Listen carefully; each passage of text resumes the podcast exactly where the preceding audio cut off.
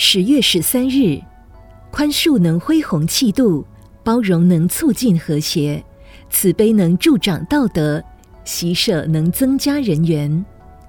历史上许多宗教的圣者，如佛陀宽恕十恶不赦的提婆达多，耶稣宽恕出卖自己的犹太，不是他们善恶不分、好坏不明，此乃圣者的心肠，让我们看出宽恕之美。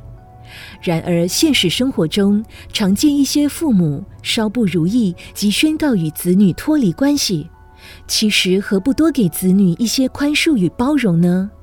老师过分体罚学生，甚至命令学生吃粪，如此没有宽恕美德，怎么能获得学生的敬重之心呢？一个国家社会，由于法官没有宽恕的美德，造成多少冤狱？